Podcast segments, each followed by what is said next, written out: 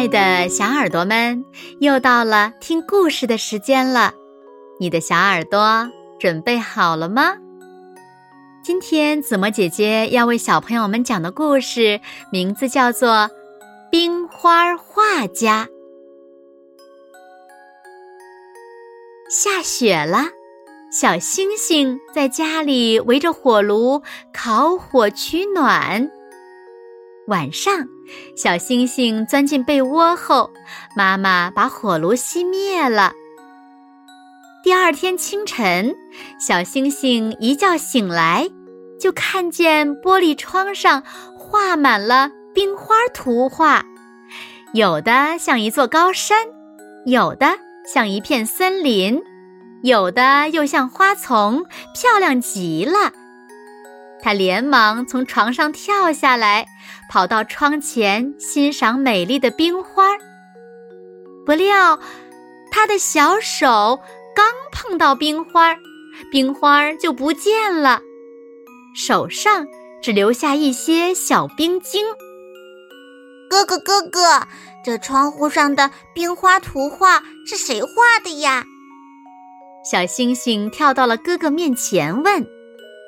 正在穿衣服的哥哥摇摇头说：“我也不知道呀。每年冬天天气特别冷的时候，家里的窗户上就会出现这样的图画了。”小星星没有得到答案，只能失望的去吃早饭。吃完早饭，准备上学时，小星星突然想到。可以把冰花图临摹下来，带到学校去给同学们看。他找来纸和笔，一抬头，咦，冰花全不见了！小星星大叫起来：“我要冰花！我要冰花！”乖孩子，你先上学去，晚上妈妈一定请人来画。妈妈。拉着小星星的手说：“晚上，小星星站在窗前，等着妈妈请来的冰花画家。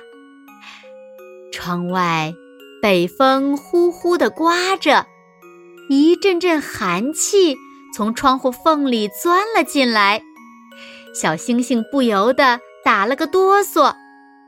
妈妈见了，忙说：‘孩子。’”你先去睡觉吧，冰花画家要很晚才来。妈妈保证，明天早晨你一定能看到他的作品。小星星的眼皮儿早就在打架了，只好上床睡觉去了。第二天早晨，闹钟一响，小星星就醒了，他迫不及待地来到了窗前。果然看到了美丽的冰花儿。妈妈告诉小星星，在他睡着的时候，一位叫严寒的爷爷来画了这些冰花图画。他用的是寒风笔，蘸的是屋内的水蒸气。水蒸气落到玻璃上，就变成了小冰晶。有的地方小冰晶。薄一点儿，有的地方厚一点儿，有的小冰晶站得正，有的小冰晶身子斜，千变万化，就成了现在这样漂亮的冰花儿。小星星恍然大悟，原来这是大自然的杰作呀！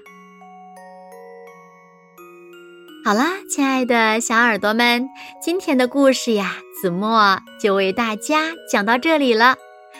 冬天的时候呀，当室内外的温差比较大的时候呢，室内温度较高的水蒸气接触到了冰冷的玻璃窗上，就会凝结成冰花儿。